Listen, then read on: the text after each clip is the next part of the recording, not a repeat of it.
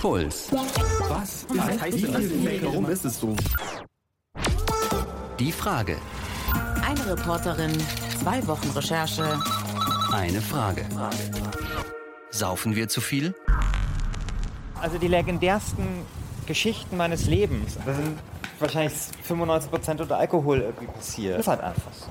Normalerweise stehe ich nicht so auf Körperkontakt, so mit Umarmen und so, aber sobald ich echt einen Pegel habe, ist so jeder mein Knuddelkissen und ich sage allen Leuten, wie lieb ich sie habe, was ich wirklich nüchtern nicht tue. Wir übertreiben es voll, also wir eskalieren jedes Wochenende fast. Wenn er sich komplett eingekotzt hat von oben bis unten, dann ist das, weil man muss den ja anfassen, das ist dann schon eklig, aber, aber schockierend ist das nicht. Also man hat schon so viel gesehen. Ich habe so gut wie täglich getrunken, ungefähr fünf bis sechs Bier meistens alleine, weil zu dem Zeitpunkt viele meiner Freunde und Kommilitonen einfach auch nicht mehr mit mir trinken gehen wollten. Weil sie einfach genau gewusst haben, dass es nur noch anstrengend und peinlich ist für alle anderen. Zum Schluss war ich bei sechs Flaschen Prosecco und einer Flasche Wodka.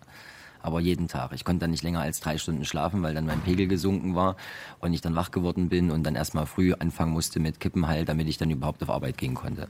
Tja, zumindest in München sieht man sie gerade an jeder Ecke. Menschen, die zu viel getrunken haben. Ich wohne sogar direkt neben dem Oktoberfest und ich kann ihnen eigentlich jeden Tag ab mittags beim Kotzen zugucken. Eine beliebte Attraktion für Münchner und Nicht-Münchner ist ja auch jedes Jahr wieder der sogenannte Kotzhügel hinter den Bierzelten, auf denen die Besoffenen rumliegen und darauf warten, dass sie wieder geradeaus gehen oder vielleicht sogar, dass sie weiter trinken können. Hier bei uns in der Frage geht es aber nicht nur um die Alkoholleichen, die auf der Wiesen zu tief ins Glas geguckt haben. Stimmt's, Anna? Nee, es geht leider auch um uns, also um dich, um mich und um alle, die denken, dass sie kein Problem mit Alkohol haben, die aber auf der Party doch lieber ein Bier trinken, als der einzige nüchterne Limo-Trinker zu sein. Und ich glaube, dass wir nicht so tun müssen, als würden wir die Finger vom Glas lassen, wenn die Wiesen dann mal wieder vorbei ist. Wir sagen Hallo zur Frage, saufen wir zu viel? Für euch im Studio sind Kaline Thüroff und Pulsreporterin Anna Bühler. Wir sind hier gar nicht weit weg von der Wiesen und da, ja, da werden innerhalb von zwei Wochen im Schnitt über sieben Millionen Liter Bier ausgeschenkt. Das ist eine krasse Hausnummer, ne? ja, aber wer jetzt sagt, Ausnahmezustand, sonst sind wir ja total fromm. Nee, so ist es leider nicht. Wir Deutschen trinken auch den Rest des Jahres genug, würde ich mal sagen. Wir saufen im Schnitt jährlich gut eine Badewanne voll Bier, Wein und Spirituosen pro Kopf. Das sind ähm, 10 Liter reiner Alkohol. Uh. Ist irgendwie eklig, ne? Ja. Und so, so im Vergleich, weltweit liegt der Durchschnitt bei 6,2 Litern. Also sind wir drüber. Lecker. Also in meiner Badewanne, da ist wirklich nur Alkohol drin, wenn das Bier für die WG-Party kalt steht. Aber es gibt ja immer so super alarmierende Risikomesswerte, die, äh, Messwerte, die sagen, dass das auch schon ein Problem sein kann. Also von wegen jeden Tag ein Feierabendbier oder ein Glas Wein zum Essen ist eigentlich schon zu viel. Und das würde ja bedeuten, dass ganz viele von uns tatsächlich Problemtrinker sind. Ja, genau. Diese Statistik bezieht sich fast immer auf dieses eine Glas am Tag. Bei Männern, da, da dürfen es auch zwei werden, also so Standardgläser äh, Gläser Wein oder Bier. Aber ja, demnach trinken 9,5 Millionen Deutsche so viel, dass es gesundheitlich auf jeden Fall riskant werden kann. Und 3,3 Millionen Menschen sind sogar schon abhängig oder an der Schwelle dazu. Das ist schon krass. Und es ist ja auch total präsent. Überall, eigentlich. überall. Also zum Beispiel auch in der Krankenhausstatistik psychische und Verhaltensstörungen durch Alkohol. Dazu gehört dann eben auch die Alkoholvergiftung. Das ist die zweithäufigste Diagnose. Und da werden sogar schon zehnjährige Patienten mitgezählt. Die Wissenschaft kann aber mehr als nur Liter und Promille zählen. Du bist auf eine neue Studie gestoßen, bei der Wissenschaftler herausfinden wollten, wie sich denn unsere Persönlichkeit verändert, wenn wir getrunken haben. Und diese Studie sagt, ähm, man kann eigentlich alle Betrunkenen in Kategorien einordnen. Ja, genau. Wissenschaftler von der University of Missouri Columbia waren das. Die haben herausgefunden, wenn wir betrunken sind, dann verwandeln wir uns in einen von vier so Archetypen. Die haben den Teilnehmern und ihren besten Trinkbuddies Fragebögen gegeben und dann sollten die einmal angeben, wie sie nüchtern drauf sind. Also zum Beispiel, bist du extrovertiert, kannst du gut mit Fremden reden oder bist du gewissenhaft, hast du so einen Terminkalender für alle Eventualitäten. Und diese nüchternen Ichs haben sie dann mit den betrunkenen Ichs verglichen. Veränderst du dich eigentlich, wenn du betrunken bist? Also bei mir ist es eine ziemlich traurige Geschichte, muss ich sagen, weil bei mir merkt immer niemand, dass ich betrunken bin. Also wenn ich selbst schon längst das Gefühl habe, dass ich gar keinen klaren Satz mehr rausbringen kann, schieben mir andere immer noch ein Bier und noch einen Schnaps hin, damit ich auch endlich mal lustig bin. okay, also bei mir könnte das nicht passieren. wenn ich betrunken bin, dann hört man das schon aus der Ferne, würde ich mal sagen. Also wenn ich mit guten Freunden unterwegs bin, dann drehe ich schon ziemlich auf und dann denke ich mir Trinkspiele mit Schnaps aus, damit auch ja alle genug trinken und so. Das hört sich sehr an, muss ich sagen, nach unserem Typ 1 unter den Betrunkenen an. Dem seid ihr bestimmt auch schon mal auf irgendeiner Party begegnet.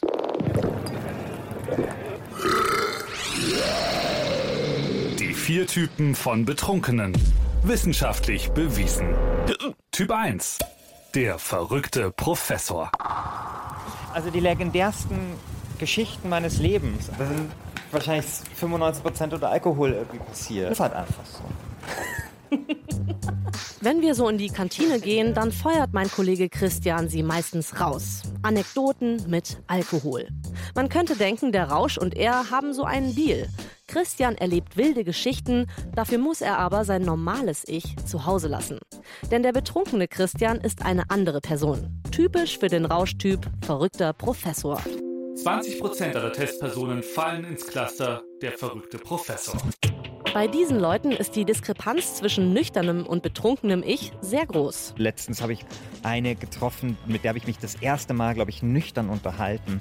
Und die war, glaube ich, sehr überrascht irgendwie, dass ich ganz anders bin als so, wie sie dachte, dass ich bin. Was glaubst du, wie sie dachte? Der einfach ein dauerbesoffener Typ, der halt irgendwie an der Bar hängt und Leute voll lallt oder sowas. Volllallen ist eine Spezialität des verrückten Professors.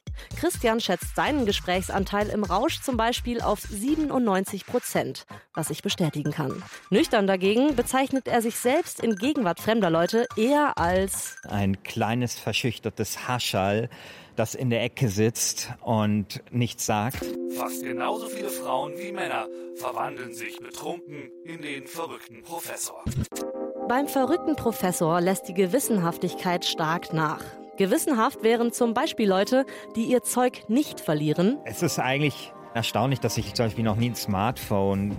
Doch, doch, eins habe ich besoffen verloren, ja. Oder kein Chaos hinterlassen. Es werden in meinem Umfeld halt immer Witze gemacht, schon darüber, gegen welche Heizung ich diesmal wieder stolpern werde, wohin ich meinen Gin Tonic jetzt schon wieder schütten werde. Wenn es sein muss, sitzt mein Kollege Christian aber sogar nach einem harten Wiesenabend wieder in der Redaktion. Schwere Konsequenzen trägt der Typ verrückter Professor nämlich, überraschenderweise, meistens nicht davon. Der verrückte Professor ist einer von vier Types of Drunk, wie sie die Wissenschaftler genannt haben. Die anderen Typen, die werdet ihr natürlich auch noch kennenlernen im Laufe dieser Sendung. Und ich verspreche euch, da wird sich am Ende wirklich jeder wieder erkennen. Also falls ihr nicht der verrückte Professor seid, dann seid ihr ja vielleicht Mary Poppins oder Mr. Hyde oder Hemingway.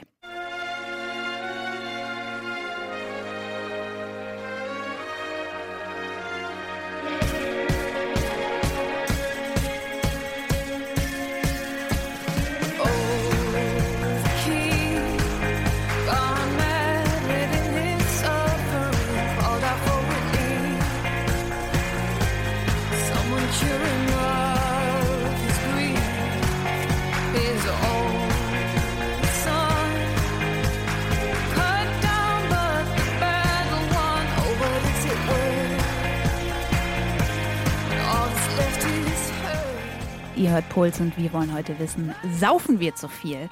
Zumindest bei mir war das mit dem Saufen ja am Anfang wirklich eine ziemlich befremdliche und gewöhnungsbedürftige Sache. Wenn ich mich zurückerinnere, als ich angefangen habe, auf Partys zu gehen, da hat mir Bier eigentlich überhaupt gar nicht geschmeckt. Ich habe manchmal sogar heimlich die Bierflaschen ausgekippt und dann mit Wasser oder Apfelschorle wieder voll gemacht, weil ich diesen Geschmack einfach nicht mochte. Hat sich dann aber auch geändert, spätestens zur Abi-Zeit hat mir das Biertrinken angefangen, wirklich Spaß zu machen und es war irgendwie auch gut so, weil man konnte ihm ja nicht so richtig aus. Nee, ich glaube, ich hätte mir das auch so zu Oberstufenzeiten gar nicht richtig leisten können. Also ich bin am Tegernsee zur Schule gegangen und wenn du da am Wochenende nicht im Bräustüber sitzt, ja, dann wird es so mit sozialen Kontakten auch langsam eng. Aber ich glaube trotzdem, die härteste Trinkzeit war bei mir das Studium. Also so Uni-Partys, Nächte in der WG-Küche, egal ob am Wochenende oder auch unter der Woche.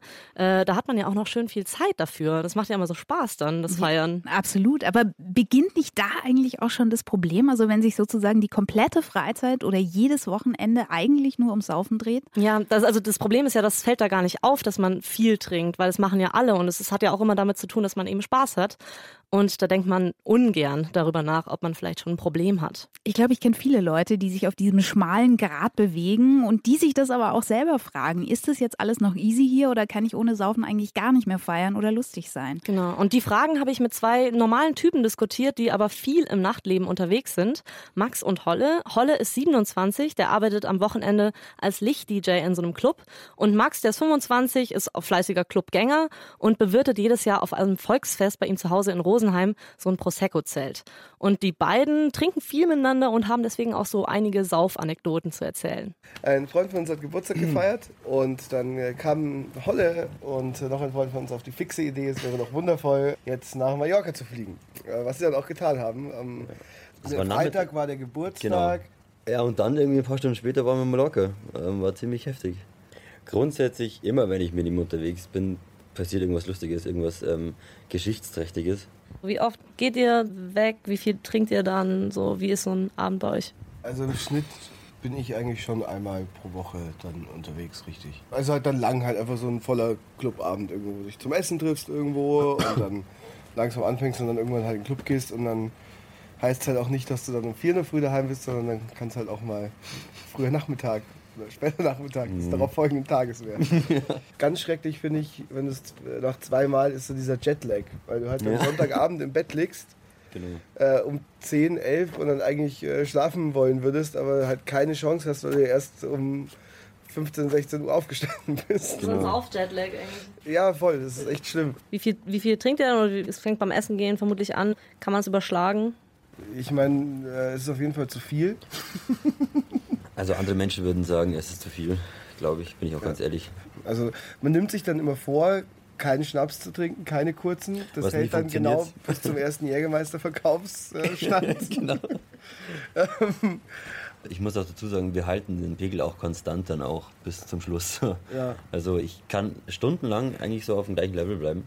Also das heißt, so negative Erlebnisse auf Alkohol gibt es bei euch nicht? Was heißt negativ? Halt, du wachst halt auf und schaust in deinen Geldbeutel und sagst, oh oh, ich krieg ewig schnell einen Filmriss. Also schon nach, aber also da muss ich, Ich gar nicht nicht, mal, ich nie, nie. da muss ich nicht mal betrunken, also richtig betrunken sein.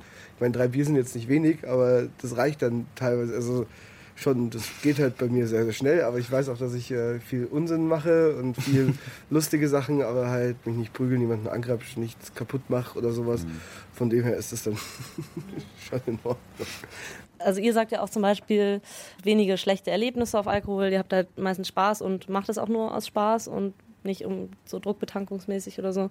Es hat ja schon so ein bisschen damit zu tun, dass man das so ein bisschen romantisiert, was man da macht. Ich weiß nicht, immer schön geredet ist immer ein falsches Wort, aber Naja, ich meine, du, hast schon recht. Also im Endeffekt ist Alkohol eine ziemlich gefährliche Droge irgendwie. Klar.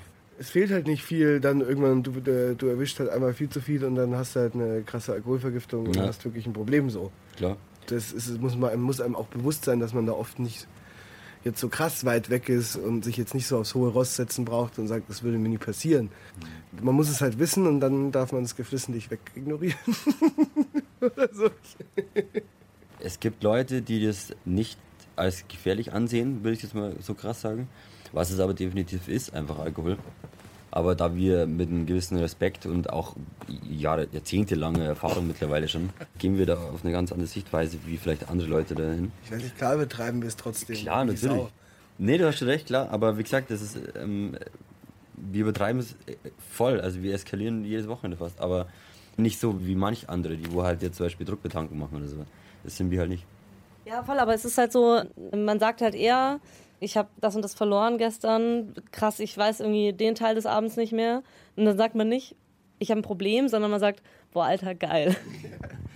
Ja, das ist, es ist ja auch genauso, wie es immer so ist. Du sitzt irgendwie so in der Runde und jeder erzählt irgendwie seine lustigen Saufgeschichten und jeder überbietet sich noch und alle lachen, es ist lustig. Und wenn es halt nicht in diesem Kontext wäre, dann würden sich alle ans Hirn fassen und so Ja. sagen alle, ha, ha, ha, ha, wie geil. Also, das ist ein gesamtgesellschaftliches Problem, das müssen wir nicht lösen.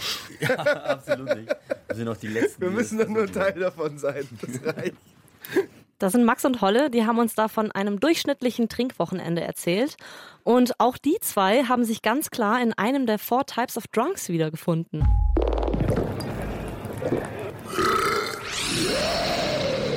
Die vier Typen von Betrunkenen. Wissenschaftlich bewiesen. Typ 2. Mary Poppins. Ich habe mal eine ganze Tischgarnitur geklaut. Wie kann man eine Tischgarnitur klauen? Sie war nicht abgesperrt und dann habe ich sie halt mitgenommen. Das ist aber gar nicht lieb. Nee. Normalerweise ist David nämlich einer von den Guten. Er ist jemand, der mit jedem im Büro einen kleinen Insider hat und dem sich reihenweise Leute anvertrauen. Die Freundlichkeit nimmt er mit in seinen Rausch und legt sogar noch ein Schippchen drauf. Normalerweise stehe ich nicht so auf Körperkontakt, so mit Umarmen und so, aber sobald ich echt einen Pegel habe, ist so jeder mein Knuddelkissen und ich sage allen Leuten, wie lieb ich sie habe, was ich wirklich nüchtern nicht tue. Zu Mary Poppins wird die kleinste Gruppe der Befragten. Nur rund 15 Prozent fallen in das Cluster. Eine Mary Poppins bleibt freundlicher, klüger und gewissenhafter als andere Betrunkene.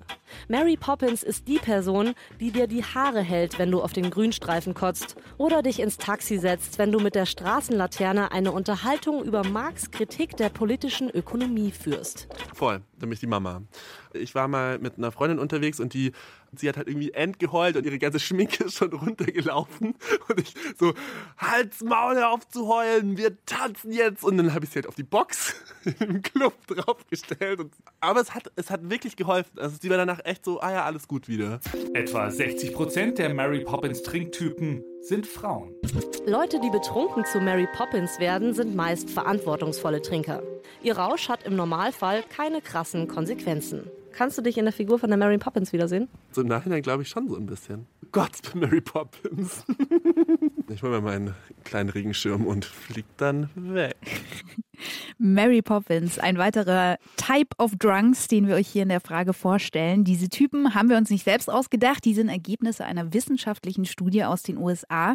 Und ich muss ja sagen, ich mag sie total, diese Mary Poppins, die Leute, die betrunken ganz anhänglich werden und alle umarmen. Zumindest mag ich sie, wenn diese Leute auch im nüchternen Zustand halbwegs sympathisch sind. Wenn es wildfremde sind, die mir in Lederhosen auf dem Nachhauseweg von der Wiesen entgegenkommen, dann ist es natürlich auch schon wieder eine andere Geschichte. Mir tatsächlich passiert vor ein paar Tagen. Wirklich? Mhm. Ach du Kacke.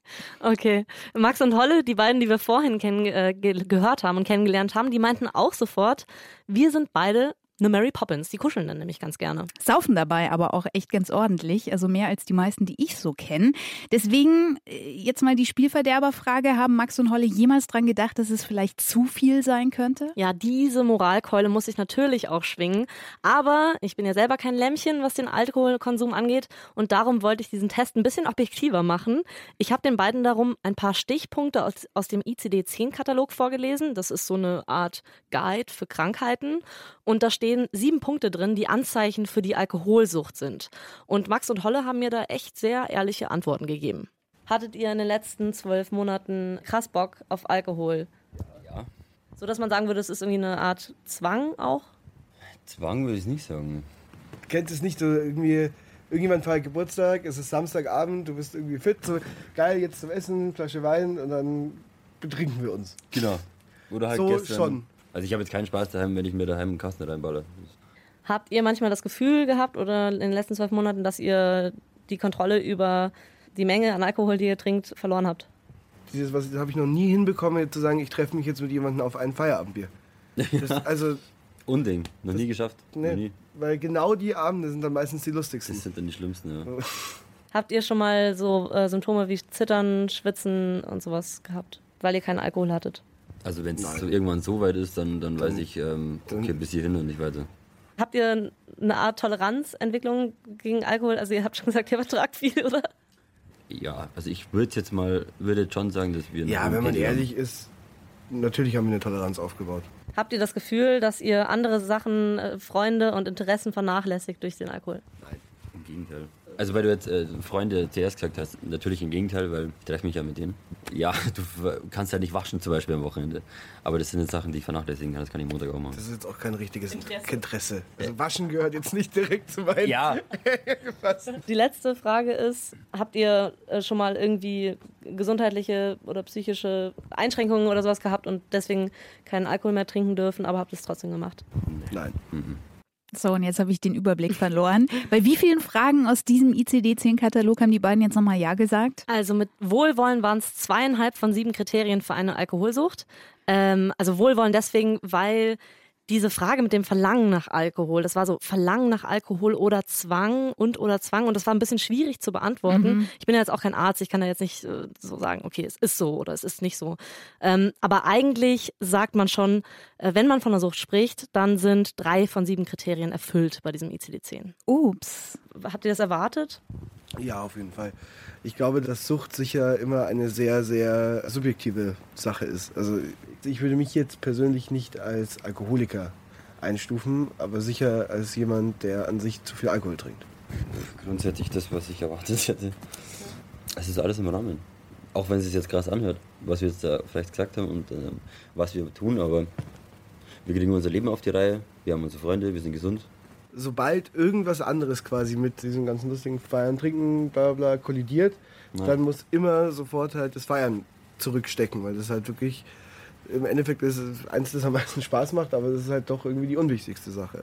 Ja. Sobald du irgendwie Verantwortung, sei es im Job, sei es für ein Kind oder mhm. für irgendwas anderes hast, dann muss diese Verantwortung halt einfach vorgehen. Und das ist, glaube ich, auch ein ganz, ganz wichtiger Punkt an dem Ganzen. Max und Holle haben mir dann auch noch erzählt, dass ihnen schon klar ist, dass sie das mit der Feierei und dem Trinken ähm, nicht ewig machen können und werden. Also sie machen das jetzt, weil es so mit Mitte 20 halt noch ganz gut in ihr Leben passt. Hm. Auf der anderen Seite haben wir vorhin diese Zahl gehört, dass 9,5 Millionen Deutsche mehr trinken als gesund ist.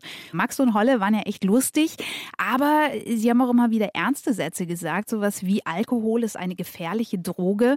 Und deswegen wollen wir jetzt mal klären, was macht denn der Alkohol da eigentlich genau in unserem Körper? Körper. Vielleicht fangen wir mal ganz von vorne an. Also ähm, ich trinke einen Schluck Alkohol, ein Bier zum Beispiel. Was passiert mhm. dann, Anna?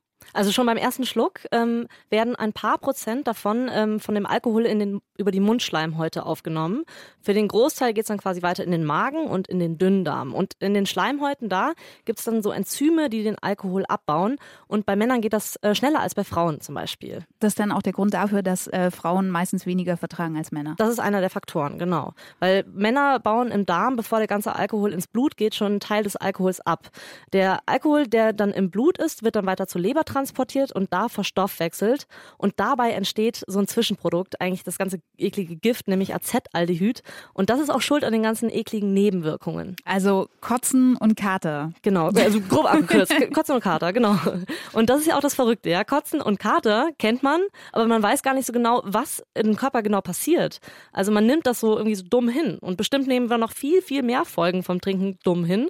Und darum bin ich mal auf die Wiesen gegangen und habe die Leute da gefragt, ob sie Fragen haben, was den Alkohol angeht. Und die Fragen habe ich dann mitgenommen zum Professor Eier, der ist Toxikologe am Klinikum rechts der Isar.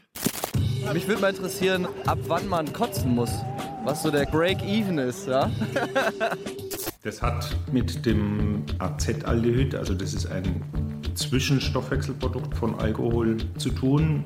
Dieses Acetaldehyd führt zur Schleimhautreizung im Magen-Darm-Trakt, vor allem im Magen, was einerseits vielleicht Erbrechen fördert und das andere ist, dass Alkohol auch das Gleichgewichtssinn stört. Wir haben im Gehörsystem, in unserem Gleichgewichtsorgan, haben wir ein Labyrinthsystem, sagen wir. Und in diesem Labyrinthsystem, das können Sie sich vorstellen, sind so Schnecken, die in allen drei Richtungen oder in allen drei Ebenen des Raumes sich befinden. Und in diesen Schnecken befindet sich Flüssigkeit. Der Alkohol führt über Verschiebungen von Flüssigkeiten dazu, dass diese Flüssigkeit in den Bogengängen von unserem Gleichgewichtssystem ausgelenkt wird, obwohl wir uns nicht in Bewegung befinden. Und diese Bewegung führt, so wie auf dem Schiff, dazu, dass wir eine Übelkeit entwickeln und dann möglicherweise erbrechen. Woran liegt es, dass man einen Filmriss bekommt? Dass man sich an nichts mehr erinnern kann? Wow. Letztendlich auch durch eine toxische Nebenwirkung vom Alkohol, dass also Bewusstseinszustände durch den Alkohol verändert werden. Das muss jetzt noch nicht ein Koma sein im klassischen Sinne, aber dass ihre Erinnerungsfähigkeit an einen bestimmten Abschnitt verloren gegangen ist, hat auch mit ähm, Gedächtnisfunktionen zu tun, die gestört werden durch den Alkohol. Und letztendlich ähm, Rezeptoren, also Strukturen quasi erregt, ähm, die für den Alkohol empfindlich sind und durch die Erregung von diesen Rezeptoren kommen Lernprozesse, aber auch Erinnerungsfähigkeit in Störung. Kann das sein, dass manche Leute eher zu einem Filmriss neigen als andere? Ja, also hat sicher auch mit der Art der alkoholischen Getränke selbst zu tun. Was besonders problematisch ist und da scheinen Frauen auch wieder empfindlicher zu sein, ist die Kombination Nikotin bzw. Koffein und Alkohol. Also die klassischen Mischgetränke, Wodka Red Bull, die einen hohen Anteil an Koffein enthalten. Und das führt dazu, dass über diesen hohen Koffeinanteil die äh, Menschen vermeintlich äh, wacher, äh, vigilanter sind und sie deswegen die Alkoholwirkung nicht oder sehr viel später wahrnehmen. Das sind wahrscheinlich die Folgen, die viele von uns kennen. Also eher so die kurzfristigen Folgen von einem Wiesenabend meinetwegen, wo man auch mal drüber lacht. Aber es gibt natürlich auch welche, die sich nach den Langzeit Langzeitfolgen vom Alkohol erkundigt haben. Ich würde gerne wissen, wie viel dran ist, dass sich Menschen, die regelmäßig Alkohol trinken, und zwar nicht zu knapp, wie sehr sich der Körper wirklich daran gewöhnt. Es gibt zwei unterschiedliche Enzymsysteme. Das eine ist das, was im Dünndarm vor allem sitzt, was Alkohol bereits in der Magen-Darm-Schleimhaut abbaut. Und dieses System ist antrainierbar oder wir sagen induzierbar. Der kann bis zu 30 Prozent des Gesamtstoffwechsels von Alkohol ausmachen. Und das andere ist, dass auch die Empfindlichkeit von Rezeptoren im Gehirn ein gewisses Grad an Gewöhnung erfahren. Also das Gehirn kann quasi sich anpassen. Wenn Sie regelmäßig große Mengen Alkohol trinken, würden Sie in einem Dauerschlaf oder in einem Dauerrausch sich befinden. Und da gibt es im Gehirn Strategien, dass das Gehirn versucht, wieder einen einigermaßen Wachheitszustand zu erreichen. Und das macht das Gehirn, indem es bestimmte Rezeptoren hoch und runter reguliert. Und demnach kann eben der Alkoholabhängige deutlich höhere Mengen Alkohol vertragen und ist dann aber noch nicht bewusstlos. Also der geht hier zum Entzug in unsere Klinik mit zum Beispiel 3, 3,5 Promille zu Fuß mit Köfferchen. Unser eins wäre mit 3,5 Promille nicht ansprechbar. 3,5 Promille und Köfferchen und aufrecht und ansprechbar sein. Boah, ordentlich, oder? Allerdings. Aber du warst ja auch da unterwegs, wo die Leute schon nicht mehr, schon längst nicht mehr mit dir sprechen konnten, nämlich auf der Wiesen. Ja, ich war, wo die Magic happens. Ich war im Sanitäterzelt, wo die Bierleichen immer reinkommen. Tja, und wie es dazu geht, das hört ihr gleich.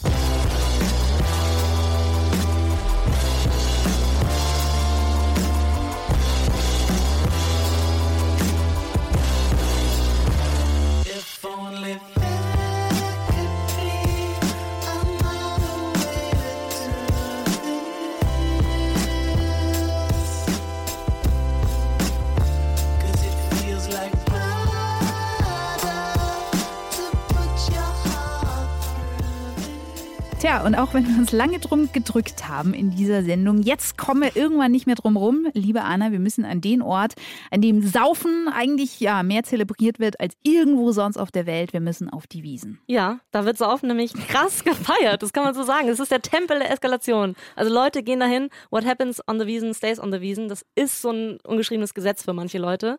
Und da sieht man natürlich auch die Folgen des Saufens besonders deutlich. Tja, und du als Pulsreporterin, du hast dich natürlich äh, nicht einfach so ins Bierzelt mitten reingestellt. Du hast dich auf die dunkle Seite der Wiesen begeben. Ja, ich war da, wo die lustigen Bananen rauskommen. Was sind für Bananen? Schokobananen. Schön wär's. Nee, den Ausdruck habe ich bei meinem Besuch im Sanitäterzelt gelernt.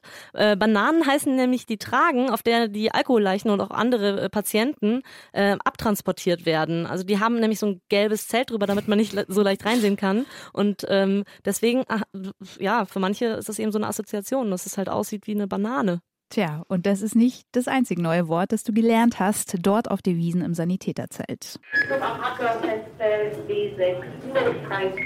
2021. Hacker Festzelt W6, ein Moritz 3. Jawohl. Vor dem Hacker-Festzelt liegt mal wieder ein Moritz 3 auf dem Boden. Moritz 3, erklärt mir der Funker, ist der Klassiker hier bei der EAW, der Einsatzabwicklung vom Sanitäterzelt auf der Wiesen. Dieses Moritz 123 kommt von der Funkübertragung. Das ist einfach ein Kürzel. Und 3 ist besonders schlimm? Oder? Das sind die verschiedenen Kategorien. Moritz 4 ist zum Beispiel Tablettenvergiftung. 3 ist Alkohol. Dann bin ich auf der Suche nach Moritzen 3. Okay, wird es genug geben heute. Die Einsatzabwicklung ist der Funkturm des Sanitäterzells. Hier wird entschieden, welches Trageteam als nächstes ausrücken muss und wie es am schnellsten zu seinem Patienten kommt. Gerade ist es 18 Uhr an einem normalen Wiesendienstag. Und langsam werden die Ohren unter den Funker-Headsets heiß.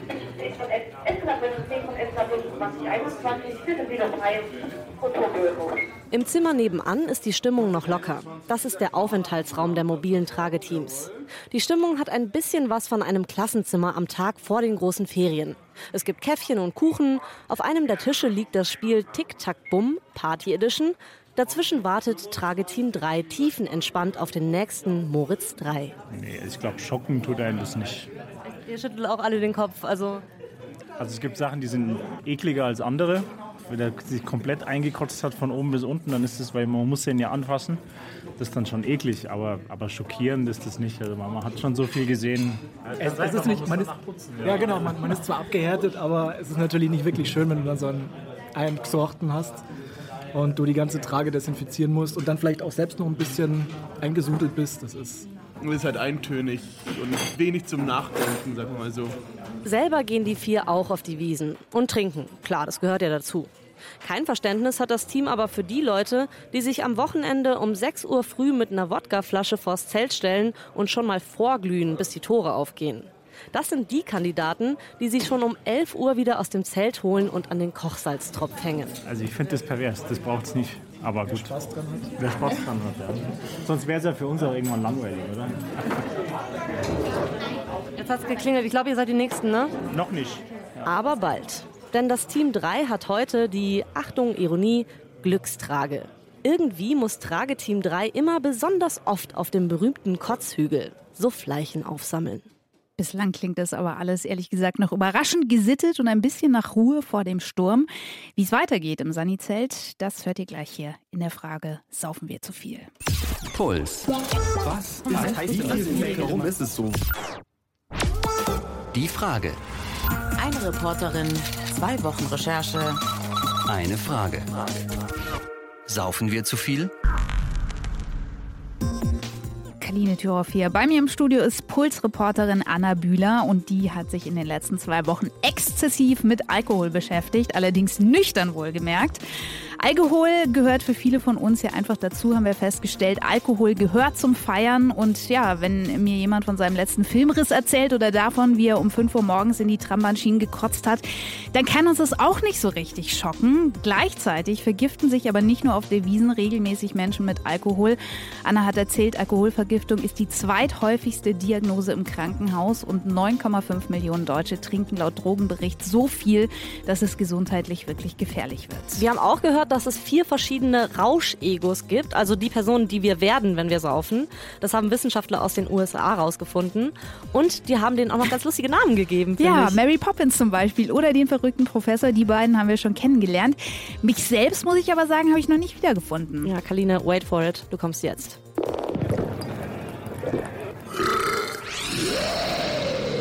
Die vier Typen von Betrunkenen. Wissenschaftlich bewiesen. Typ 3. Hemingway. Das Schlimmste, und das ist aber auch nicht so schlimm, woran ich mich erinnere, als dass ich bei einer Betriebsfeier unserem Chef die ganze Zeit am Bart ziehen wollte, weil ich das in dem Moment total witzig fand. Aber es ist jetzt auch nicht super schlimm. Viel schlimmer wird es bei Kerstin nie, denn sie hat sich auch nach fünf Bier noch voll im Griff. Sie ist ein Hemingway, jemand, der sich kaum verändert, wenn er betrunken ist. Die meisten Befragten fallen ins Cluster Hemingway. Rund 40 Prozent aller Testpersonen. Diese Leute sind Teflon-Trinker. An ihnen perlen die Drinks geradezu ab. Kein Freibier, keine Flatrate-Party der Welt kann sie auf die schiefe Bahn bringen. Denn ihre Gewissenhaftigkeit nehmen Hemingways mit in den Rausch. Selbst in diesem betrunkenen Zustand checke ich dann, okay, ich trinke jetzt nur noch Wasser, weil wenn ich jetzt weitermache, dann bin ich komplett besoffen. Also schon ziemlich kontrolliert, würde ich sagen. Nervt dich das manchmal, dass du so kontrolliert bist? Würdest du gerne mehr ausrasten? Nö, eigentlich nicht. Ich finde eigentlich dieses so schön betrunken viel besser als komplett besoffen. Der Anteil von Männern und Frauen im Cluster Hemingway ist genau 50-50.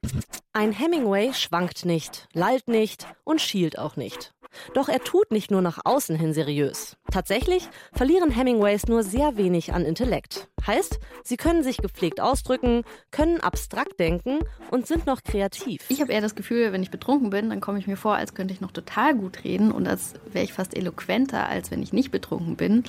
und dass ich auch total kreativ bin und super Ideen habe. Schlimme Konsequenzen hat der Rausch für einen Hemingway im Normalfall nicht. Passt auch bei Kerstin.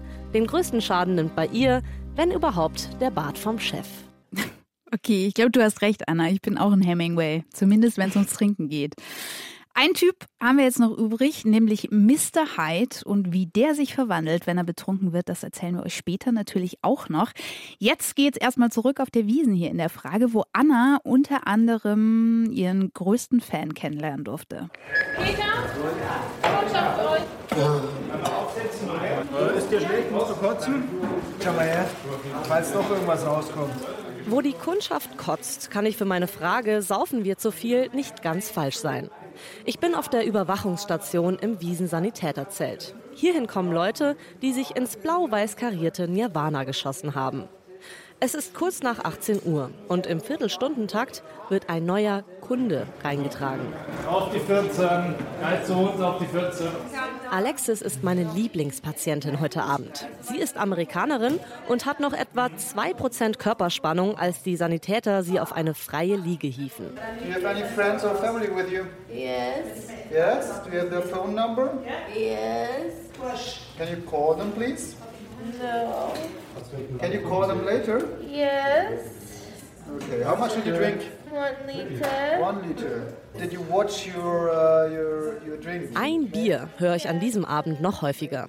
Von Männern um die 50, von Touris aus Kanada oder Singapur und natürlich auch von minderjährigen Wiesenbesuchern. Gerade übergibt sich ein junger Typ in einen Eimer. Wie bei allen Patienten versuchen die Sanitäter auch bei ihm Freunde oder Verwandte zu erreichen, die ihn abholen können. Ein Helfer hält ihm dafür sein Handy ans Ohr. Was machst du denn jetzt Du rufst jetzt deine Mutter an und sagst, dass du dich abholst. Ja? Nein, Doch? nein. Langsam, langsam, langsam. Langsam, du reißt die Zigarette. Hinsetzen. Wenn du gehen magst, dann kannst du gehen, aber dann lass uns die Sachen runtermachen. Das ist genau. Immer wenn es so laut wird, dann stresst mich das schon beim Zuschauen. Ich denke an Horrorstories von Agrotypen, die grundlos ausrasten und hab Schiss, dass die Situation eskaliert.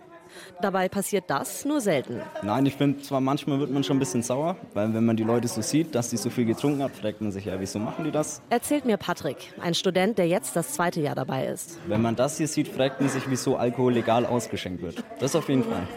Das ist für uns. Naja. Nach einer Stunde ist Alexis, die Amerikanerin, wieder aufgewacht und ein bisschen in mich verliebt. Oder auch nur in meinen seriösen Arztkittel. Girl, you're so strong, okay? As a girl, as a woman, you can get through, okay? She's so strong. Look at her. She's so admirable. Look at her. She's so beautiful. I want to be her. Und als Alexis plötzlich doch wieder furchtbar müde ist, vielleicht auch vom vielen Reden, rollt plötzlich Sanitäter-Team 3 ins Zimmer. Die Jungs und Mädels, die ich schon am Nachmittag im Pausenraum kennengelernt habe. Jetzt habe ich äh, Team 3 doch noch wiedergefunden. Wiedergefunden, ja. Seid ihr doch noch für die äh, Alkoholleute zuständig gewesen hier Abend? Ein paar Mal, aber mal. Und dafür ist man ja da. Solange sie so nett sind und noch kooperativ. Gell? Da ist schon was dran. Man glaubt den meisten Leuten, dass der Trip ins Ausnüchterungszelt für sie ein Ausrutscher ist. Aber die Wiesen ist nun mal eine Maschine, die solche Ausrutscher am Fließband produziert. Denn an diesem Dienstag hängen hier 21 Leute alkoholvergiftet am Tropf. Alles, was man uns sonst übers Trinken eintrichtert, trink verantwortlich, kenn dein Limit, das würden die Leute hier im Raum im nüchternen Zustand garantiert auch unterschreiben. Und trotzdem sind sie hier gelandet. Nach maximal zwei Stunden dürfen die Leute nach Hause, wenn sie imstande sind zu gehen. Alexis allerdings schielt noch etwas, als sie die ersten Probeschritte geht. Hey, Alexis, heute. Alexis! Oh my god, I'm so tired. Es klingt wirklich so, als wäre es im Sunny-Zelt eigentlich so ähnlich wie in den anderen Zelten auf der Wiesen auch. Also Freud und Leid liegen da schon sehr nah beieinander, oder? Ja, das klingt komisch, aber auf dieser Überwachung, da darf man trotz aller Kotzerei und trotz auch trauriger Szenen, man darf schon lachen. Also ich kam da rein und ich war so ein bisschen Salzsäulen Anna. Ich wusste nicht genau, wo ich hinschauen soll und ob man lachen darf, wenn die Besoffenen da so lustiges Zeug, Zeug reden. Aber die ganzen Leute, die sich da wirklich, also mal ehrenamtlich 15 Stunden am Stück da reinstellen, die haben mir schnell gezeigt, man muss diese seltsamen und lustigen Szenen auch auf jeden Fall mit Humor nehmen. Ja, schon. Und auch diese arme Alexis, dein großer Fan, die dich mit besoffenen Komplimenten überschüttet hat, die ist wahrscheinlich auch nüchtern ein sehr netter Mensch, kann ich mir vorstellen. Garantiert, die hat ja auch einen ganz guten Geschmack, würde ich mal sagen. Absolut. Die Sonnies meinten auch, dass die meisten Leute natürlich das total bereuen, wenn sie da aus dem Delirium aufwachen. Die bringen manchmal am nächsten Tag sogar noch einen Kuchen vorbei, haben sie Oh, gesagt. den Reuekuchen. Den sozusagen. Reuekuchen, genau. Aber es gibt ja auch Menschen, die können am nächsten Tag nicht einfach aufhören zu trinken. Und damit meine ich Alkoholiker. Wie wird man zum Alkoholiker und wie kommt man da wieder raus? Darüber sprechen wir gleich.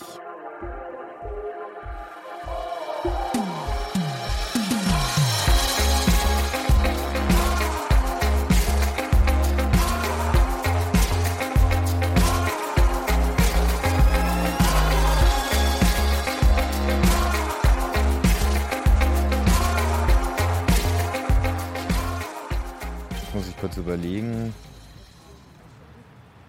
Ja, genau, heute sind es vier Jahre, vier Monate und zwei Tage. Wie konntest du es jetzt so schnell überschlagen? Ja, ich weiß den Tag und vor zwei Tagen war eben wieder der, der Tag des Monats, also der 21. Deswegen kann ich das ganz gut ausrechnen.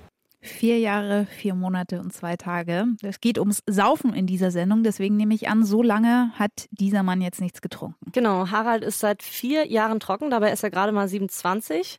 Äh, Und Harald habe ich kennengelernt, weil ich bei den anonymen Alkoholikern angeklopft habe, ob mir jemand über, also mit mir jemand sein, über sein Problem reden würde. Und Harald hat mir dann eine SMS geschrieben. Ähm, Im richtigen Leben heißt er nicht so, aber ähm, seinen Namen weiß ich auch gar nicht. Das ist nämlich eine dieser Regeln bei den anonymen Alkoholikern. Du darfst mit der Presse sprechen, ja, aber sag nicht, wie du wirklich heißt, wo du wohnst oder was du arbeitest oder so. Klar, die anonymen Alkoholiker heißen ja nicht zufällig so und ähm, ihr musstet euch dann vermutlich auch an einem relativ neutralen Ort treffen, oder? Genau, mittags im Park, ganz unverbindlich. Und da hat mir Harald von seinen Trinkertagen erzählt. Mein erster Trinkabend, also mein erster richtiger Rausch, war zwei Tage vor meinem 16. Geburtstag. Da war ich auf äh, einer Party, hatte damals vier Bier und eine halbe Flasche Sekt. In den Anfangsjahren der Trinkerzeit war es halt doch irgendwie ein Brett. Ich habe wirklich gekotzt. auf dem Heimweg am nächsten Tag ging es mir ultra dreckig, also sowas von dreckig. Aber irgendwie fand ich es geil. Man muss dazu sagen, ich war mh, als Kind und als Jugendlicher auch relativ schüchtern, unsicher, wenig Selbstbewusstsein. Und ich habe einfach gemerkt, wenn ich was trinke, dann komme ich mit den Leuten ins Gespräch, dann bin ich lustig oder empfinde mich als lustig. Ich bin was Besonderes, ich habe Aufmerksamkeit, wenn ich besoffen bin. Das sind lauter so Faktoren, dass ich einfach bei der nächsten Party wieder mich abgeschossen habe. Was waren das dann für Abende oder was hast du dann gemacht? Gibt es da irgendwie ein Erlebnis, was für dich auch ein bisschen komisch war? Also ich erinnere mich noch einmal, äh, da war ich 17, da waren wir irgendwie äh, draußen im Park gesessen und ich hatte eine Flasche Wodka gekauft im Supermarkt und habe die mehr oder weniger alleine getrunken, relativ schnell. Hatte dann einfach einen absoluten Monsterrausch, wirklich auch gefährlich. Meine Eltern waren verreist und meine Geschwister haben echt einen Schreck gekriegt, wo sie mich da gesehen haben und haben auch gesagt, hey, scheiße, wir müssen den Harald ins Krankenhaus bringen. Ich habe das dann irgendwie äh, abgelehnt in meinem Zustand. Ja, meine Geschwister haben mich dann am Tag drauf auch zur Rede gestellt und haben das auch wirklich thematisiert und haben gesagt, hey, spinnst du eigentlich? Es hat dann auch dazu geführt, dass ich äh, knapp zwei Monate lang gar nichts mehr getrunken habe. Aber ja, das Schmerzgedächtnis ist kurz und irgendwann ging es halt dann auch wieder weiter. Das heißt so, obwohl deine Freunde gesagt haben, du bist nicht mehr der lustige Harald gewesen, sondern ähm, jemand, der den Leuten Angst gemacht hat. Und das hat aber nicht gereicht, dass du irgendwie dann nicht doch nochmal wieder eine Flasche Wodka kaufst. Das ist also wirklich einfach das Vertrackte auch an diesem, ja, ich sage jetzt mal beginnenden Alkoholismus. Man weiß es ja, dass es falsch ist und dass es zu viel ist und dass es gefährlich ist. Dieser Wunsch zu saufen ist einfach stärker als alles andere. Ich hatte auch zu dem Zeitpunkt Schiss, dass ich mein Abi nicht schaffe, wenn ich also saufe. Ich habe in manchen Fächern auch äh, dann in den letzten zwei Jahren äh, ziemlich betrunken an Klausuren teilgenommen. Kann ich da noch mal kurz nachfragen? Weil das finde ich ganz schön krass, eigentlich so besoffen so Schulaufgaben schreiben und so. Warst du dann irgendwie alleine oder, also, oder hast du dich zusammen mit Kumpels irgendwie vor der Schule besoffen oder warst du der Einzige, der da betrunken irgendwie Englisch geschrieben hat? Also ich erinnere mich auch noch an eine Deutschklausur. Da war äh, Volksfest in meiner Heimatstadt und ich war halt einfach am nächsten Tag streichfähig irgendwie in dieser Schulaufgabe gesessen und habe einen, also ich habe es mir dann auch durchgelesen im nüchternen Zustand, ich habe einen dermaßen Scheißdreck zusammengeschrieben. ich habe ja dann halt einfach auch unglaublich schlechte Note drauf bekommen, zu Recht. Äh, Ja, auch krass eigentlich. Wir lachen jetzt so darüber. Es ist so traurig eigentlich. Ja, traurig. Im Nachhinein muss ich sagen, äh, waren das alles einfach Meilensteine auf diesem Weg, die es vielleicht auch gebraucht hat einfach. Man merkt ja total, so eine Sucht, die kommt schleichend, aber manchmal halt auch total schnell. Es kann dir halt unter 20 schon passieren, dass du Anzeichen für eine Sucht hast. Aber irgendwann kam dann auch bei Harald der Moment, wo er gemerkt hat, so geht's nicht weiter. Richtiges Schlüsselerlebnis hatte ich nach meiner letzten großen Saufphase. Ich habe so gut wie täglich getrunken, ungefähr fünf bis sechs Bier, meistens alleine, so ungefähr drei, vier Mal die Woche einen richtigen Vollrausch, auch meistens alleine, weil zu dem Zeitpunkt viele meiner Freunde und Kommilitonen einfach auch nicht mehr mit mir trinken gehen wollten, weil sie einfach genau gewusst haben, wenn der Harald mitgeht, dann schießt er sich so über den Haufen, dass es einfach nur noch anstrengend und peinlich ist für alle anderen. Wie gesagt, haben sich einfach immer mehr Leute dann so ein bisschen abgewendet und es hat mir natürlich wehgetan. Das hätte ich nie äh, irgendwie zugegeben, aber wenn ich halt dann nüchtern war, tut dann schon auch weh. Und man ist aber halt einfach so alleine, weil man halt irgendwie auch sich mit niemandem so richtig drüber austauschen kann. Das Gemeine ist halt, der Ausweg ist halt einfach mal wieder ein Kasten Bier. Weil man genau weiß, es geht vorbei, wenn du ein paar halbe säufst. Irgendwann da bin ich in meiner Bude, Studentenbude, äh, zu mir gekommen, drei Uhr nachmittags. Ich habe einfach Angst gekriegt. Auf einmal, dass es nicht mehr aufhört, dass es einfach immer so sein wird, dass ich immer der Besoffenste bin und dass alles in Bach runtergeht. Puh, irgendwie war dann da auf einmal dieser Wunsch da oder dieser Entschluss da, mit da jemandem drüber zu reden und auch einfach dann auch nichts mehr zu trinken. Ich hatte tatsächlich mal in den Monaten vorher die Internetseite von den anonymen Alkoholikern aufgerufen. Ich glaube, weil ich es bei den Simpsons irgendwie gesehen hatte, dass es so persifliert wurde, so ein anonyme Alkoholiker-Treffen und ich wollte mal wissen, was das ist und habe dann gesehen, okay, da findet so ein Treffen statt am Samstagabend. Es war echt so die Stunde Null so ein bisschen. Ich habe mir dann sogar ein Taxi genommen, bin dann da in dieses Treffen gefahren. Davor standen halt Leute und haben irgendwie geraucht und geratscht und ich habe dann da so gefragt, äh, ob das hier das anonyme Alkoholiker-Treffen ist. Die haben mich angeschaut, haben gesagt, okay, setz, setz dich einfach mal her.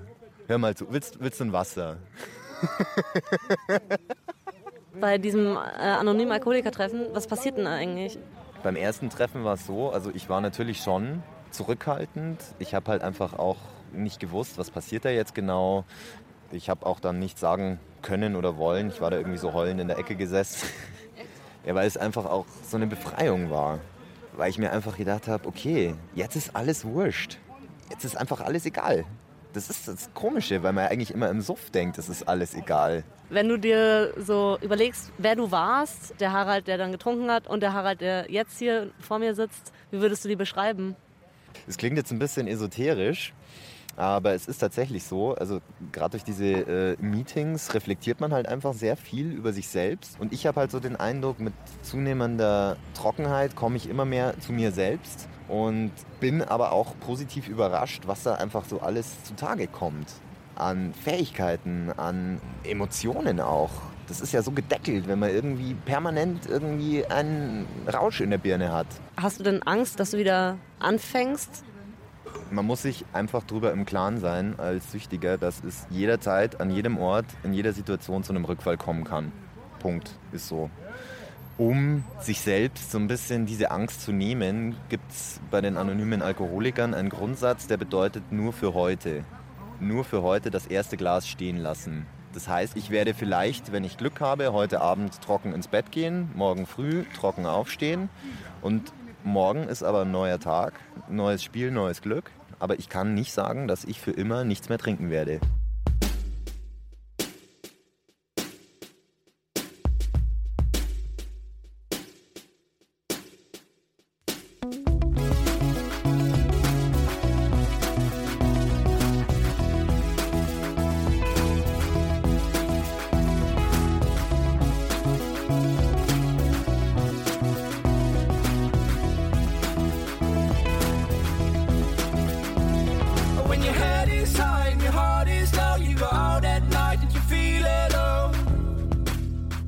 Entzugssymptome, Symptome, Zittrigkeit, Übelkeit, Schweiß, Kontrollverlust. All das sind Symptome für eine Alkoholabhängigkeit. Harald, den ihr hier gerade gehört habt, der ist da schon recht früh reingeraten, nämlich mit Anfang 20. Und was ich ganz bemerkenswert finde, bei Harald hat es mit dem Alkohol eigentlich so angefangen wie bei den meisten von uns auch. Er hat gemerkt, Alkohol macht locker, er kann dabei helfen, die Schüchternheit zu überwinden, anders zu werden, mehr Spaß zu haben. Dann ist es bei ihm allerdings aus dem Ruder gelaufen gelaufen. Ja, und das passiert leider gar nicht so selten. Ich habe noch einen trockenen Alkoholiker getroffen. Steve, der ist Anfang 30 und seit sieben Jahren trocken. Bei ihm hat das alles bei der Bundeswehr angefangen. In der Schule war das alles noch kein Problem, aber dann ging es halt los mit der Bundeswehr direkt nach dem Abitur und da hieß es dann halt 23 Monate Koma, weil 16, 15 war Dienstschluss und dann hattest du halt nicht viel zu tun. Also sprich, ab 16, 15 haben wir angefangen mit Feiern und dadurch wurde halt aus Spaß halt irgendwann Gewohnheit und die Gewohnheit wurde halt dann zur Sucht. Wann hattest du denn diesen Punkt erreicht, dass du wirklich den Alkohol gebraucht hast, um zu funktionieren? Wie lange hast du da schon getrunken? Also exzessiv vielleicht so ein, zwei Jahre. Exzessiv heißt? Mehr als zehn Bier und locker eine halbe Flasche Schnaps am Tag. Zum Schluss, als ich aufgehört habe, war ich bei sechs Flaschen Prosecco und einer Flasche Wodka aber jeden Tag. Ich konnte dann nicht länger als drei Stunden schlafen, weil dann mein Pegel gesunken war und ich dann wach geworden bin und dann erstmal früh anfangen musste mit Kippen halt, damit ich dann überhaupt auf Arbeit gehen konnte. Moment, du gehst um 8 Uhr zur Arbeit, dann musst du vorher trinken. Halb sechs aufstehen. Halb sechs aufstehen, erste Flasche Prosecco, zweite Flasche Prosecco, um 8 auf Arbeit. Dann aushalten bis halt um eins Mittagspause, zweimal im Biergarten in der Mittagspause. Dann kommt man bis 16 Uhr hin, dann kann man nach Hause gehen und dann geht's weiter. Uiuiui, was haben denn die Kollegen von Steve eigentlich dazu gesagt, wenn er schon mit Pegel auf die Arbeit gekommen ist? Er hat gesagt, dass die meisten halt mit ihm befreundet waren und ihn darum geschützt haben. Also so, dass er das gar nicht so bei der auf der Arbeit gar nicht so aufgefallen ist. Und wo wir gerade bei Arbeit sind, das ganze Interview, was wir da gerade hören, das ähm, ist bei uns quasi auf der Arbeit äh, ist da stattgefunden. Er ist quasi zu mir gekommen und wir waren in der Kantine vom Funkhaus. Und ähm, wie ich mal zu meiner Kernfrage gekommen bin, saufen wir zu viel, da ist Steve aufgefallen, dass man auch da ganz selbstverständlich Alkohol bekommt bei uns in der Kantine. Die Frage, die wir in den Feature stellen, ist ja, saufen wir zu viel? Ja. Brauche ich bloß hier in die Kantine gerade gehen? Da gibt's Bier und Sekt, habe ich gesehen klar, ich gehe daran vorbei und denke so, natürlich, muss, es muss hier Bier geben. Weil ich will ja abends manchmal mir eins holen und dann ähm, mit den Kollegen auch anstoßen. Hier auf Arbeit und nicht ähm, zu Hause oder in deiner Freizeit. Dadurch, dass es gesellschaftlich so akzeptiert ist, haben wir halt alle einen ungesunden Umgang mit Alkohol. Denn Alkohol gehört überall dazu. Wenn alle damit vernünftig umgehen würden, wäre das kein Problem. Bloß wir haben ja ähm, über zwei Millionen Alkoholiker alleine in Deutschland und dann bedeutet das ja anscheinend, dass es doch nicht so einfach sein kann, anscheinend damit vernünftig umzugehen. Hast du eine Idee, wie man das in den Griff kriegen könnte? Ja, indem man einfach in dem Bewusstsein der Leute verankert, dass Alkohol eben nicht überall dazugehört und dass man auch eben zum Beispiel auf dem Oktoberfest, dass man auch mit Spezi oder anderen Sachen da Spaß haben kann, ohne dass man 3,8 im Kessel hat. Das geht alles. Bloß, da ist halt eben die Frage der Konditionierung und weil man die meisten fragt, sagen die dann, ja, ich brauche erstmal zwei Maß, damit ich hier Spaß haben kann. Bloß dann würde ich mir die Frage stellen, wenn ich schon Alkohol brauche, um dahin zu gehen, warum gehe ich denn dann dahin? Nun, wenn man es halt eben nie gelernt hat, die Sache auch mal ohne Alkohol als Spaß zu empfinden, dann ist es natürlich schwierig und das erste Mal weggehen ohne Alkohol Alkohol. Die Leute waren scheiße, die Location war scheiße, alles war scheiße. Ja? Wir haben ja gewisse Verbindungen, wo wir Assoziationen machen. Also als Beispiel, ich habe früher immer Samstagnachmittag halb vier Fußball und Bier und Jungs äh, feiern halt assoziiert. Ja? Heute mache ich das genauso, nur halt mit Spezi. Aber muss ich jetzt ein schlechtes Gewissen haben, weil ich manchmal trinke, um Spaß zu haben? Nein, nein, das soll kein Vorwurf sein, um Gottes Willen. Und es gibt ja genug äh, Menschen, die damit vernünftig umgehen können. Ja? Der Punkt ist für mich weniger jetzt, ob man, ob man ab und zu mal trinkt, sondern die Frage ist vielmehr, immer trinke ich, um einen gewissen Effekt zu erzielen. Weil wenn es nur noch um die Wirkung geht, dann sollte ich mir Gedanken machen. Das ist ein guter Punkt von Steve, finde ich. Es ist so normal, dass es überall Alkohol gibt. Das ist ja an sich jetzt noch kein Problem. Aber was für ein Problem werden kann, ist, wenn es auch zur Normalität wird, dass wir nur noch mit Alkohol Spaß haben können. Vielleicht ist das ja auch eine erste Antwort darauf, was wir dagegen tun können, wenn, wenn wir zu viel saufen. Also einfach mal diese Gleichung auflösen, diese scheinbar feste Gleichung. Spaß ist gleich Alkohol. Spaß könnte ja auch Spezi sein oder Limo oder Maracuja-Schorle. Jetzt brauchen wir langsam eine Antwort. Anna, nach zwei Wochen Recherche, was sagst du? Saufen wir zu viel? Ja, das kam überzeugt. Ja, aber mal ehrlich, das war ja irgendwie auch vorhersehbar. Weil diese fiesen Zahlen, die schwirren ja auch überall rum. Ja, 9,5 Millionen Menschen saufen so, dass es gesundheitlich riskant ist. 74.000 äh, 74 Leute sterben jedes Jahr an den Folgen. Und irgendwo hat man das ja alles irgendwie schon mal gehört, aber es sind so Zahlen, die nicht richtig fassbar sind, finde ich. Da fühlt man sich nicht so richtig angesprochen oft. Wenn man dann hört, es werden sieben Millionen Liter Bier in zwei Wiesenwochen getrunken, dann schiebt man es natürlich auf die Ausnahmesituationen. Aber so ist es ja nicht. Ganz normale Leute trinken an ganz normalen Wochentagen einfach krass viel Alkohol und das auch so, als wäre es ganz normal. Und was machen wir jetzt mit dieser Erkenntnis, dass so viel Alkohol eben nicht normal ist? Also äh, nur noch ein Gin Tonic am Wochenende? Ja, schön wäre es, wenn es ginge. Äh, ich habe von total vielen gehört, dass wir das Problem mit der maßlosen Sauferei nur dann lösen können, indem jeder für sich selbst lernt, das Trinken zu kontrollieren. Ich glaube aber, dass die Zahlen beweisen, es schaffen nun mal viele einfach nicht. Steve, den wir vorhin gehört haben, der hatte ja vorhin schon einen Vorschlag, wie man das vielleicht in den Griff kriegen kann. Wir müssen uns von der Idee verabschieden, dass Alkohol zu jedem Fußball-Kumpelsnachmittag, zu jeder WG-Party und Geburtstag, was weiß ich, alles dazugehören muss. Aber das muss man auch erstmal lernen. Klar, und solange man immer gefragt wird, ob man denn vielleicht krank ist, weil man Spezi bestellt oder ob man schwanger ist, weil man Apfelscholle trinkt, sind wir davon ja dann doch noch ganz schön weit entfernt. Ja, und Harald, äh, der hat mich noch auf einen anderen ganz, ganz wichtigen Punkt gebracht. Es wäre ja auch ein Anfang, wenn wir Alkoholismus und Alkoholiker nicht immer in so ein Tabuthema verwandeln würden. Was natürlich schön wäre, das ist jetzt so ein bisschen so eine idealistische Wunschvorstellung von mir, ist, wenn man einfach das Thema Alkoholismus ein bisschen offener auch diskutieren würde. Also es gibt Leute, so wie mich zum Beispiel, die reagieren einfach unglaublich schräg, wenn sie auch nur geringste Menge Alkohol erwischen. Es ist in dem Fall genauso bei mir wie bei einem Allergiker. Ich schaue halt im Supermarkt, wenn ich mir ein Eis kaufe, ist da was drin. Und das sind halt Maßnahmen, die ich ergreifen muss. Und ich kann aber halt nicht an die Öffentlichkeit gehen oder das in der Runde einfach thematisieren und sagen, ich habe ein Alkoholproblem. Ich kann es schon machen, aber ich werde halt wahrscheinlich nicht so wohlwollend aufgenommen werden wie jemand, der vielleicht eine Allergie hat. Ähm, dann stelle ich dir auch noch die Abschlussfrage, die Frage unseres Features, nämlich äh, saufen wir zu viel? Gute Frage, muss ich kurz überlegen. Mhm. Gesamtgesellschaftlich gesehen ist die Frage, nicht saufen wir zu viel, sondern beschäftigen wir uns zu wenig mit den Folgen. Weil auch wenn jetzt jemand nicht süchtig trinkt, schadet er sich damit und schadet vielleicht auch seiner Familie und seinem Körper.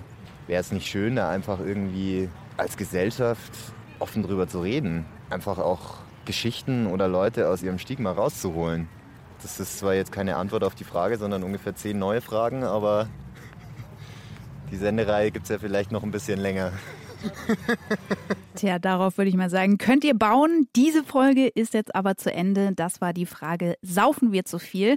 Reporterin Anna Bühler. Moderation Kaline Thüroff. Redaktion Till Ottlitz. Produktion Jacqueline Hofer, Alexandra Brandt, Christoph Brandner und Axel Fischer-Neuschwande auf deinpuls.de, da könnt ihr den Podcast zur Sendung abonnieren und auf unserer Frage-Facebook-Seite, da könnt ihr natürlich unsere Freunde werden. Da findet ihr zum Beispiel im Moment Fotos von Anna im Sunny-Zelt auf der Wiesen und auch nochmal die Four Types of Drunks zusammengefasst und zum Durchklicken. Ich habe jetzt erfahren in dieser Sendung, dass ich der Hemingway bin. Anna dagegen ist der verrückte Professor Juhu. und Hemingway und der verrückte Professor sind jetzt draußen. Tschüss. Ciao. Ach so, ja, genau. Und zum Abschied ähm, können wir euch eigentlich nur noch wünschen, dass ihr unserem letzten ersten Typen vom Betrunkenen heute vielleicht lieber nicht mehr begegnet.